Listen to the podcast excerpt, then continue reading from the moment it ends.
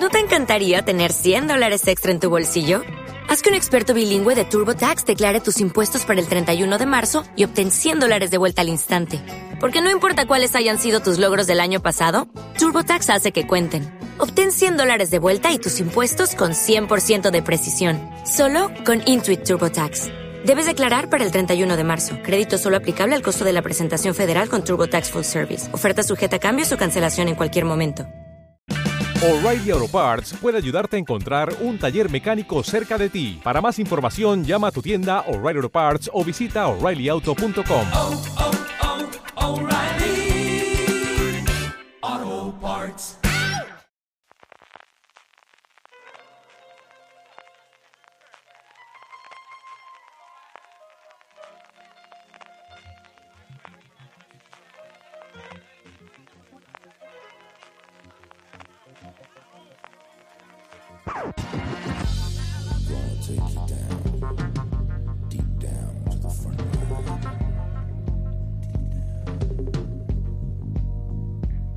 odios ancestrales, vueltas a casa y ángeles que lo resuelven todo en un periquete, todo esto y mucho más nos trae el sonido del trueno, el sexto episodio de la segunda temporada de Star Trek Discovery, que una semana más nos disponemos a analizar entre este que os habla CJ Navas y don Daniel Simón. Dani, ¿cómo estamos?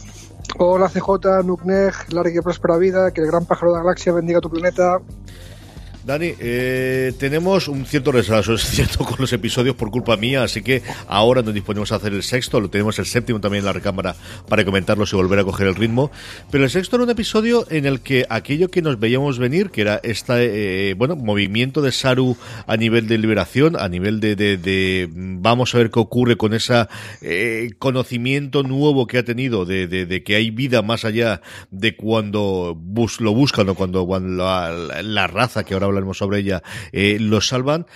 Pensábamos que iba a volver a su planeta y bueno, mira que bajo es el ángel rojo que les hace volver directamente a él para, para, para conocer un poquito más cómo va a funcionar la vida de los Kelpians ahora que hay, que hay un redescubrimiento, que es otra de las cosas que conocemos en el episodio, de, de esa segunda parte de su evolución. Ajá. Pues sí, ya sabemos que, que, Discovery siembra para recoger muy rápido, ¿vale? Aquí van con transgénicos o lo que sea, pero en cuanto te siembra una historia para ver cuándo se desarrolla, para ver cuándo sale, eh, no tardas más de dos o tres episodios en recoger los frutos, ¿vale? Entonces hace dos episodios nos preguntábamos, ah, mira, hemos descubierto lo que es que, que los Kelpien, eh, pues si pasan el ritual este con el que les esclavizaban, pues pierden el miedo y se convierten en otra cosa, no sé cuántos. ¿Cuánto tardará Saru en ir a su planeta a decir la verdad, en ser el Che Guevara de los Kelpiens que les libere de la tiranía de los Baúl? Pues mira, dos capítulos hemos tardado. Efectivamente empieza el capítulo, aunque una de las señales de estas que, manda el Ángel Rojo, o casualidad, está en el planeta Caminar, en el planeta de, Saru, eh, y tienen que ir para allá. Y a partir de aquí lo primero que tenemos es eh, muchos huecos o muchas eh, partes del episodio que se apoyan muchísimo en ese short trek, en ese episodio centrado en el tercero en concreto, centrado en Saru, incluido la presencia de la hermana, que era algo que nos veíamos venir que iba a ocurrir, eh, que ha tomado el papel que tiene su padre en ese short trek y como una de las, bueno, distintas comunidades de los Kelpian que existen dentro del planeta, hay una especie de líder que por un lado es, bueno, pues la persona que de alguna forma arregla todos los problemas y tiene esa parte de juez y luego esa parte religiosa y que sin el sortre que era su padre, aquí le ha retomado el papel su hermana. Es el líder religioso barra tío Tom, ¿no? Es el que mantiene eh, el esclavo que mantiene a los esclavos esclavos. pero, pero sí, sí, el, papel lo ha, tomado, lo ha tomado la hermana. Y aquí empieza la cosa con. Eh, creo que lo resuelven rápidamente en el episodio. O sea, yo, nos preguntábamos, ¿cómo van a hacer para que Saru vaya a su planeta a contar lo que ha descubierto?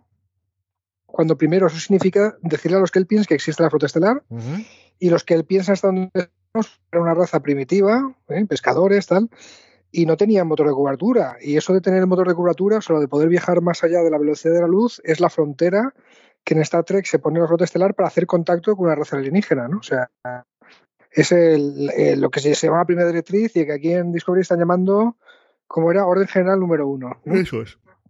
Bueno, calla, eh, revisando algunos capítulos de la serie clásica, te diré, ahí hablaban de orden general número 7, orden general número cuánto, antes de hablar de primera directiva, ¿eh? o sea que puede tener hasta sentido.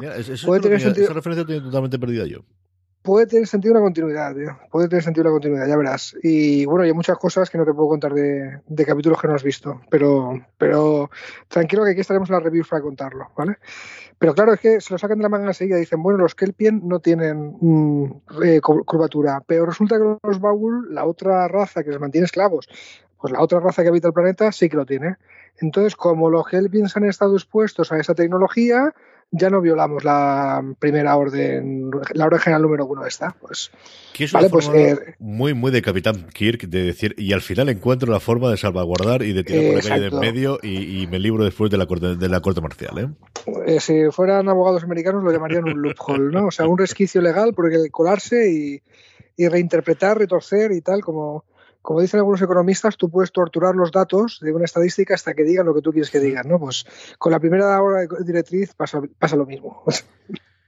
Y lo que tenemos aquí también es eh, toda la parte del. Vamos a contar primero toda la parte de Saru y luego la otra que hay, o el resto de lo que podemos encontrar dentro de Discovery, que es muy poquita cosa, fundamentalmente la, esa nueva relación que tenemos de Starnet y este resucitado Culver. Mm, lo primero es, ¿qué esperabas tú de los baúl? ¿Qué esperabas que te iba a dar los baúl? ¿Y qué te pareció al final cuando vimos salir a ese ser de, esa especie de cénaga y, bueno, pues eh, hablar y, contar cuál era la otra historia que había detrás de la relación de los y los baúl? Pues esperaba esto, desde luego, ¿eh? O sea, empieza la cosa muy como pensábamos, raza que les esclaviza, que les mantiene ahí, que les interesa que sepan que no que no que, no sepan que pueden desarrollar su potencial. Hasta, eh, empieza todo normal, como lo esperábamos, con Saru haciendo de gran revelador, contando que existen razas más allá de la galaxia, que si pasa la ordalía esta, el chungo que te viene, que no me acuerdo el nombre de, que le viene a su raza, no te mueres como les hacían creer los baúl, sino que sino que pasas a un siguiente estado evolutivo, ¿no? Donde pierdes el miedo que caracterizaba a tu raza hasta entonces. Hasta ahí bien. Y luego viene el giro final. ¿Hablamos ya de él? Sí, yo creo que es el momento ya de hablar de él.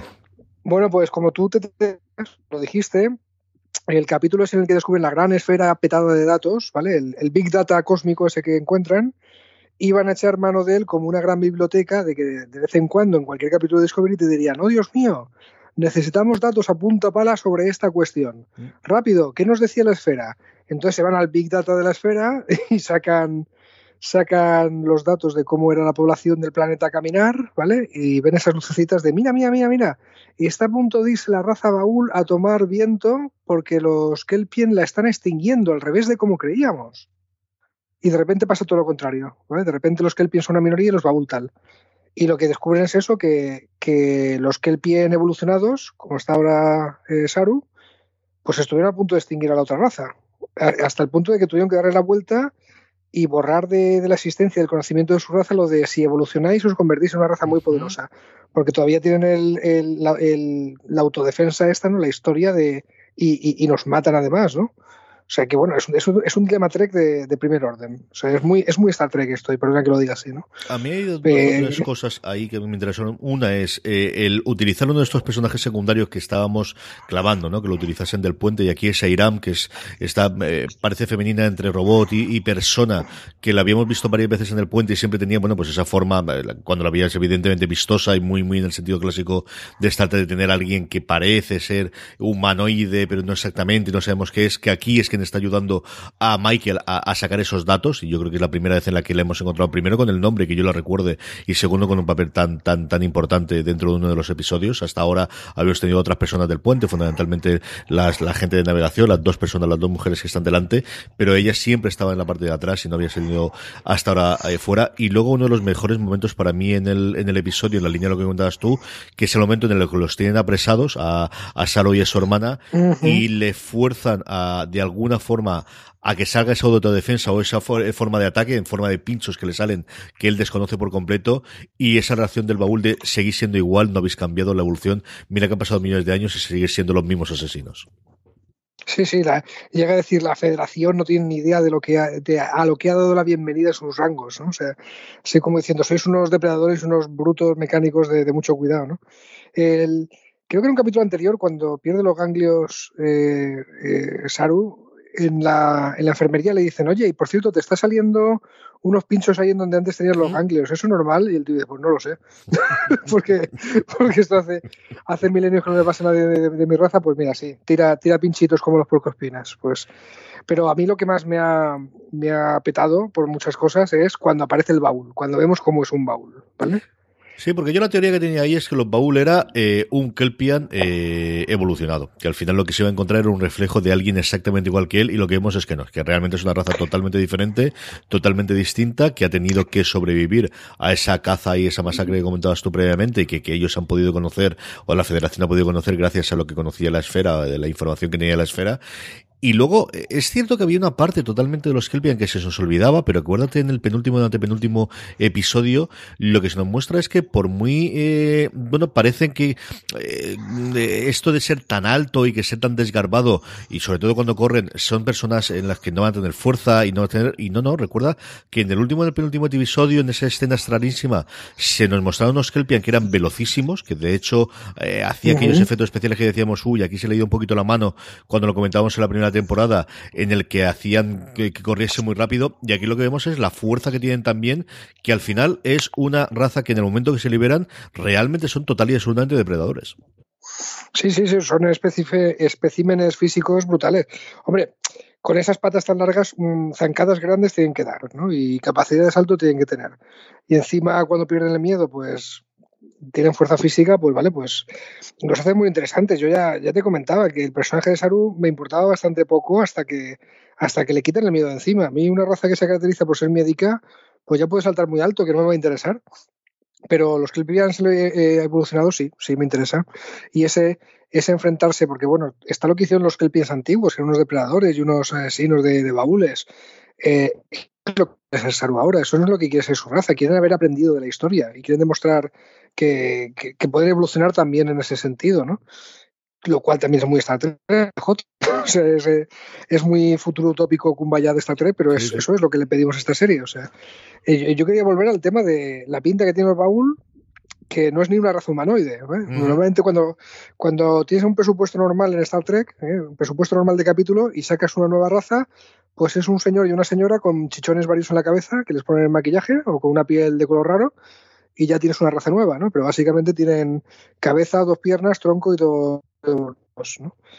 El, de hecho, en, la nueva generación llegaron a hacer un capítulo en el que explicaban eso. Había una raza humanoide primigenia de la que salían los demás y toda la historia, ¿no?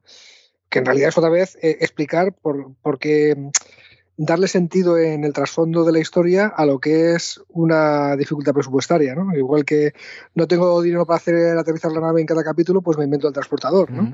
Eh, no tengo dinero para maquillaje de Klingons, pues ahora tiene una pinta, y cuando tengo dinero, pues tiene otra pinta, ¿no? Pero, pero bueno, bien.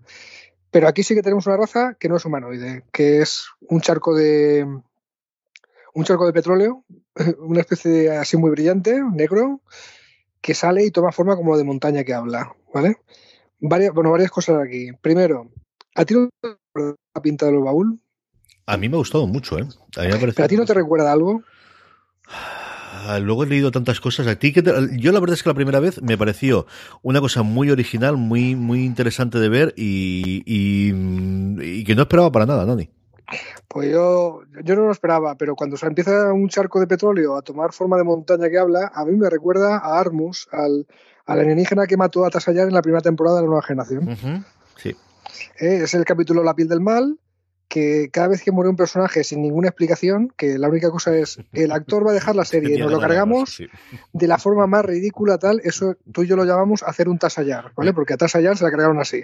Al, médico de, al, al, Culbert, al novio de Stamets, le hicieron un Tasayar, porque era una muerte que, no venía a cuento, ¿no? Pues, eh, bueno, pues ese bicho me recordaba me había recordado, luego me quedo mirando, empiezan a decirme cosas y resulta que conocemos al actor CJ, que el actor que hace de Baúl es español, se llama Javier Botet, es viejo conocido del fandom de películas de terror, que ha hecho un montón de historias, es un, un chico muy alto, con un físico muy especial, con una condición física pues, que hace que tenga la espalda muy delgada, y los hombros eh, eh, muy, muy, salidos, ¿no? Y, y, le pillan para hacer de monstruo, básicamente. Ha sido la niña Medeiros en las películas de Rec, bueno, y ha hecho un mogollón de películas y él es técnico de efectos especiales, además de actor, ¿no? Y me ha gustado mucho ver a un tío que, que tenemos amigos comunes con él, tú y yo además, en, ahí en Star Trek, a ver si un día podemos tirar de contactos y tener aquí a Javier Botet y que nos cuente la experiencia. Sí, donde, si tenéis curiosidad por ver la, el IMDB de Botet, la verdad es que es un, quién es quién prácticamente de las películas de terror y luego la, parte suya como, como experto de, efectos especiales, como comenta Dani. Más, cosas. ¿Qué te ha parecido la resolución, más allá de la, primera directriz, más allá de, la directiva global inicial? ¿Qué te ha parecido esa resolución de Deus es o de Deus es Ángel, aquí mejor dicho, de Ángeles Masina que tiene el episodio finalmente? Me lo, has quitado. Yo creo que Deus es eh, no, hay Deus ex Machina que hable bien del, de, los guionistas, ¿no? O sea, es eh, Deus ex Máquina es esto de como cuando el, eh, un escritor en la antigua Grecia no sabía cómo narices resolver la, obra dramática que había creado, pues bajaba un dios, lo resolvía todo y se acabó la obra, ¿no? Eh, y, a mí me tienen que me, tienes que comentar tú, me tiene que comentar alguien una, un guion que se resuelva con, el recurso de Deus Ex Máquina y, de buen resultado, ¿no? O sea, un resultado creíble, porque yo no, lo he visto todavía. Y eso es lo que me aflojea del episodio, que hasta entonces iba de muerte, o sea, hasta entonces era el mejor de la temporada. Y puede que todavía lo sea pero al final es muy traído por los pelos o no, o realmente los, los, los guionistas estaban buscando una situación imposible para mostrarnos al ángel de cerca, que veamos que no es un ser de luz, sino que es un humanoide en una especie de traje. Eso puede cambiar la, pregunta a qué es el ángel rojo, a quién es el ángel rojo, y ya tenemos alguna teoría que nos han escrito. Pero, eh, o sea, que a lo mejor está más premeditado. A mí los deuses máquina no, no, no, me suelen gustar. O sea, está todo desesperado y de repente baja el ángel y lo resuelve. No sé qué piensas tú, tío. Yo creo que es eh, un no pudimos aguantarlo más y como comentabas tú, quizás uno de los mejores episodios de temporada, el cómo se mantiene la tensión y no encontramos ninguna salida. Y el revelarte que es un alguien o que tiene pinta de ser una persona con un más o menos humanoide con el traje es una buena forma para que no te quedes pensando de se ha precipitado todo en cuestión de dos o tres minutos, una cantidad de mismo tiempo, una forma muy muy rápida de, resolverlo porque de repente esta condición de vamos a despertar a todos los Kelpien tiene una serie de implicaciones que mm, dices, hombre, vamos a ver, que cualquiera que vaya, me dices tú que, estos son unos Klingons o cualquier otra cosa que no se puede pensarlo, tiene que va, pero la federación de la que estamos hablando estamos soltando todos los grandes discursos de respetar las naturaleza y la cultura de cada uno, eh, romper el status quo de esta forma. Y claro, todo es tan precipitado, tan rápido, tan demostrando el ángel que te queda, por un lado, de eh, somos conscientes de lo que habéis hecho antes y luego esta es la forma de resolver realmente la historia. Sí, bueno, pues ha llegado aquí Dios y te lo ha arreglado, te lo ha arreglado pero yo creo que sí que es la, los últimos cinco minutos esos que hay ahí del episodio, flojeado por los dos lados. Flojeado por un lado del, salto de, voluntad de tiene que decir, nadie en toda la puñetera nave va a decir,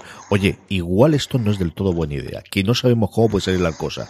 O sea, nadie conoce cuál es la evolución, sabemos que van a ser depredadores, tampoco eh, sabemos si, ah, por ejemplo, en el momento que tienen esta transformación son estériles y de repente nos acabamos de cargar toda la raza. Es que no tengo ni puñetera idea.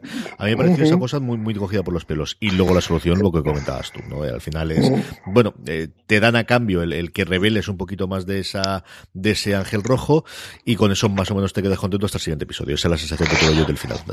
A ver, yo ya sé que lo explico todo igual. Cuando me gusta algo de Discovery digo, es que es muy Star Trek. Yo ya sé que lo digo todo igual, pero me intento explicar. lo que estás comentando es muy interesante. Ah, eh, una vez eh, no hay primera directriz que violar, ya pueden interferir lo que les dé la gana, más o menos, ¿vale? Pueden no, querer interferir en asuntos de otra potencia militar, pues igual que en la vida real una potencia política no influiría en la otra, salvo que le interese, ¿no? O salvo que vea amenazado su estado de vida, sus intereses, su lo que sea. Y la flota estelar no es tan ajena a esto, ¿eh? La flota estelar se ha metido en guerras civiles Klingon a intervenir a su favor y en Discovery también se ha visto, ¿no? O sea, que, que no, es tan, no, es tan, no es tan nuevo. Eh, y, también es muy Star Trek esto de darle una oportunidad a la paz. Los Kelpiens han sido depredadores y casi exterminar esta raza, pero ahora quieren aprender de eso y portarse bien. Venga, chicos, cogeros de la mano, cantar en una hoguera, los Baúl y los Kelpien, y vamos a llevarnos bien. Ese darle una oportunidad a la paz y a la utopía y al buen rollo también es muy flota estelar, también es muy Star Trek. O sea, no es, tan extraño. Y, ya, y, aquí ya puedes sacar todos los. Eh, metáforas que quieras. Eh, nuestros amigos de Tertulia Trek estaban diciendo que, que, claro, que no hay más depredador que haya exterminado más gente en la raza en, en, la Tierra que el ser humano. y, y, nos damos una oportunidad de, evolucionar y de ser algo más, ¿no? Y de vivir en armonía con nuestro entorno y bla, bla, bla. O sea que, en fin, que para depredadores nosotros, nosotros no, somos quien para decirle a los que el pie, en fin, eh, os habéis portado muy mal en el pasado, o vuestros antepasados fueron unos salvajes, porque los nuestros también.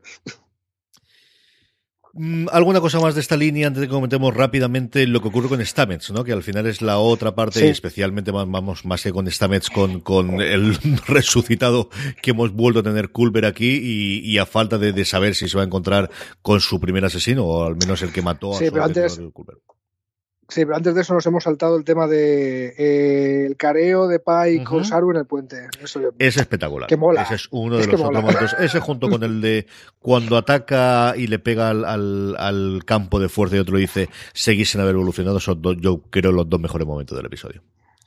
A mí, a, mí, me gusta mucho. El, claro, esto es lo que conocías, ¿no? Entonces, en cuanto tiene delante, está oyendo a los eh, Baúl con todo lo que ha significado, con todo lo que significa lo que tiene en la cabeza de que nos habéis estado mintiendo durante siglos a mi raza, que nos habéis hecho creer lo que no era, que nos habéis esclavizado, que nos habéis hecho, bueno, o sea, tiene, tiene mucho, yo creo que demasiado poco le dice, ¿no? O sea, pero claro, está interviniendo en la conversación, le está, le está pisando la labor diplomática a Pike, que por otro lado está muy, está muy en su papel, o sea, le está tocando las narices a Arul, está, está siendo insubordinado, está minando su autoridad. Y sin embargo, cuando el Bagul le pregunta algo así como, pero te vas a arriesgarlo todo y vais a arriesgar a tu nave por un Kelpien, ¿no? Con, con mucho desprecio, el tío se pone en plan de este Kelpien es oficial de mi nave, yo aquí por mi tripulación mato y muero es lo que esperas de un capitán de la flota estelar, ¿no? O sea, en ese sentido está el tío muy, muy chulo. Sabiendo, como sabemos los espectadores, que, lo que le está pasando en la cabeza es, Saru, te ponía un bozal en la boca y te tiraba a lo más hondo, ¿no? Y ese, y ese momento de Saru saliendo del puente, yéndose al, al, ascensor, ¿no? Al turbolift, viendo en medio de la nave, eh, eh, pasando gente anónima a su alrededor, diciendo, ostras, que estamos arriesgando a que maten a toda esta gente, a todos mis compañeros, porque yo no me entrego y decide entregarse. No es que con una mirada que se va a entregar. En cuanto se pone el tío en medio de un pasillo, venga a pasar gente, el, tío hace la reflexión. Muy buena interpretación, ¿eh? Mira que es difícil interpretar con miradas y con expresiones, con todos los kilos de maquillaje que tiene encima el actor. Y, y me gusta mucho cómo lo resuelve. Con una mirada sabes lo que va a hacer esos 5 o 7 minutos de que vas viendo de este no es el Saru que yo conocía. Saru se va encarando, pero no se va encarando, pero parece que es otra persona distinta. La escena del, del, del, ascensor que comentas tú, a mí me encantó. Eh, mira que es una cosa tan simple como la entrada de un sitio y la salida del otro, pero ese plano secuencia que de alguna forma hacen que sigue toda la salida de él desde el ascensor mientras tiene esa ira contenida. Eh, esos 5 minutos del principio de la discusión, además está yo creo muy bien logrado, eh, luego dice, bueno, ¿qué sentido tiene que estén las líneas rojas estas tan amenazantes si al final lo que te está hablando? Bueno, pues yo creo, ah, eh, creo que aplica bastante al drama y añade mucho al drama el, que tengan esas líneas que se mueven, esas cosas como si fuese una especie de hal, ¿no? Me gustó mucho. Yo creo que son los 7-8 minutos mejores del episodio y, posiblemente de lo mejorcito que llevamos de tu luego de la temporada. Y bueno, si pasamos ya a lo de, a lo de Culver. Cuéntame lo Culver, ¿cómo lo has visto?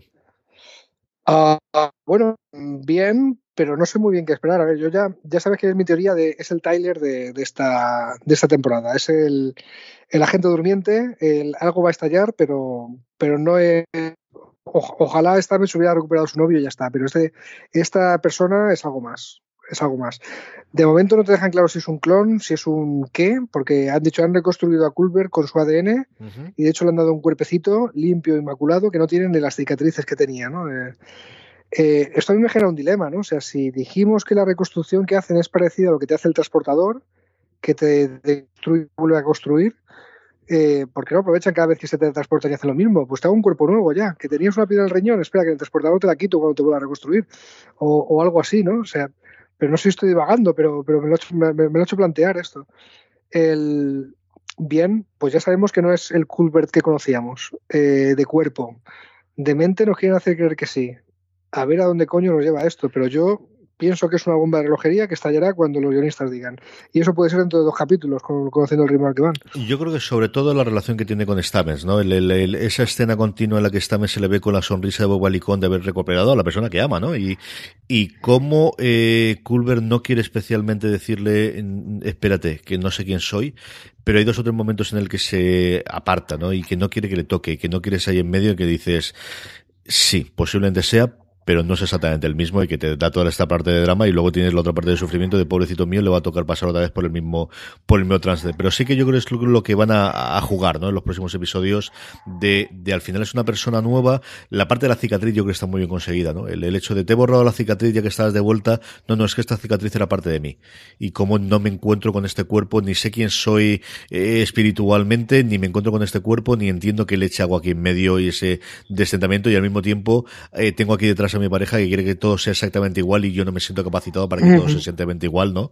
Eh, a mí es una parte que me ha gustado bastante de nada, los cinco minutitos que al final es lo que realmente dedican a esta historia, ¿no?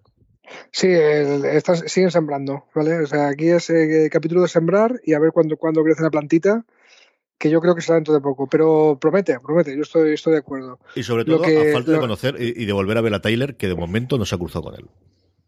Sí, lo que pasa es que también, de momento en Discovery, en cuanto te enamoras de alguien, te va a venir una bofetada emocional dentro de poco importante, ¿eh? O sea, en cuanto se enamoran Michael y Tyler, no, que tengo un Klingon dentro, no te importa, ¿verdad?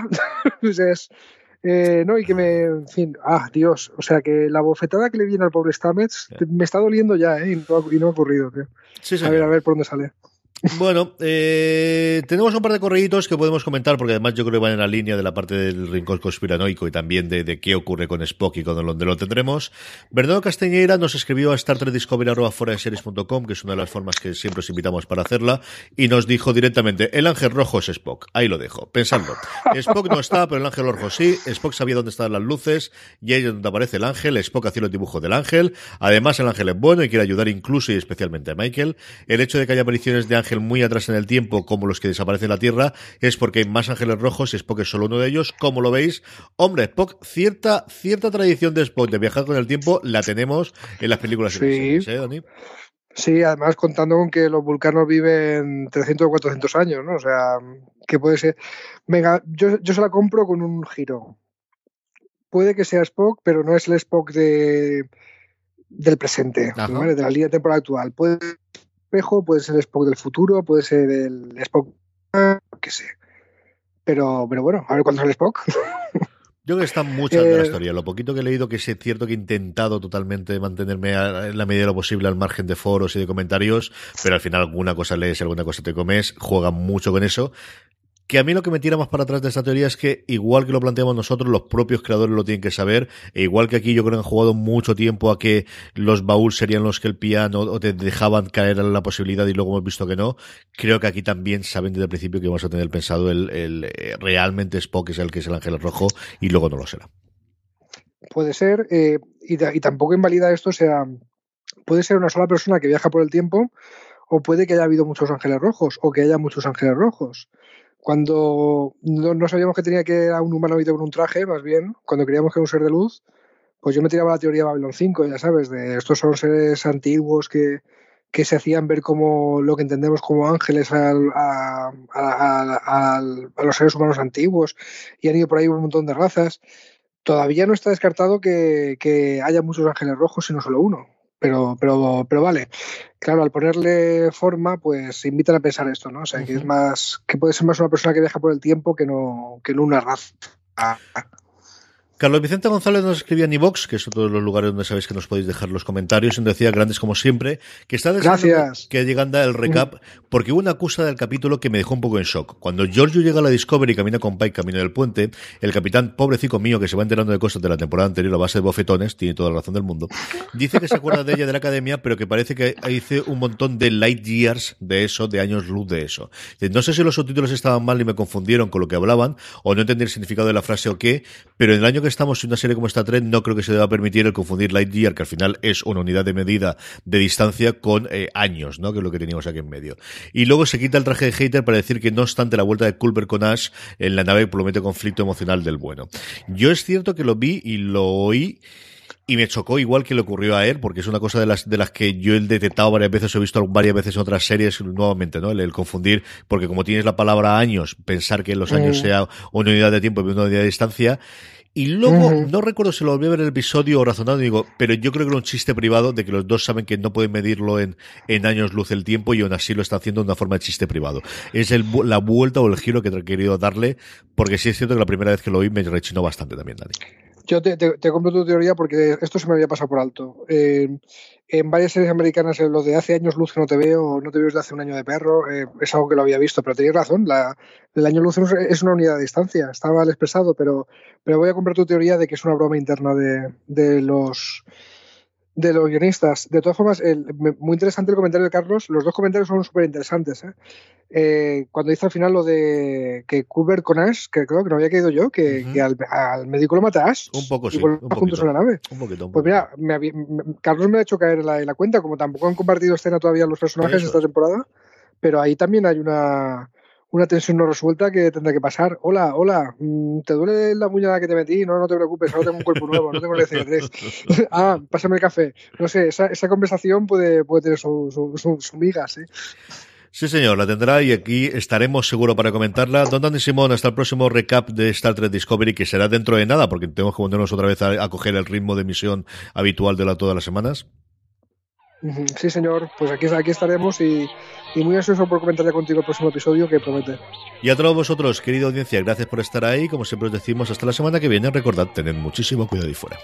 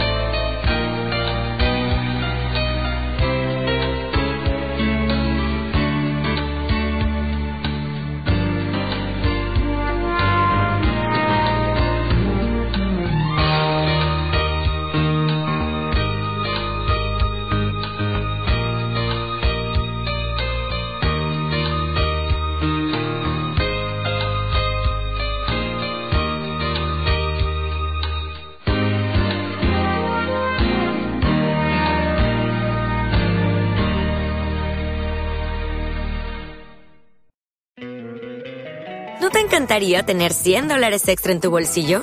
Haz que un experto bilingüe de TurboTax declare tus impuestos para el 31 de marzo y obtén 100 dólares de vuelta al instante. Porque no importa cuáles hayan sido tus logros del año pasado, TurboTax hace que cuenten. Obtén 100 dólares de vuelta y tus impuestos con 100% de precisión. Solo con Intuit TurboTax. Debes declarar para el 31 de marzo. Crédito solo aplicable al costo de la presentación federal con TurboTax Full Service. Oferta sujeta a cambios o cancelación en cualquier momento. Hola, buenos días, mi pana.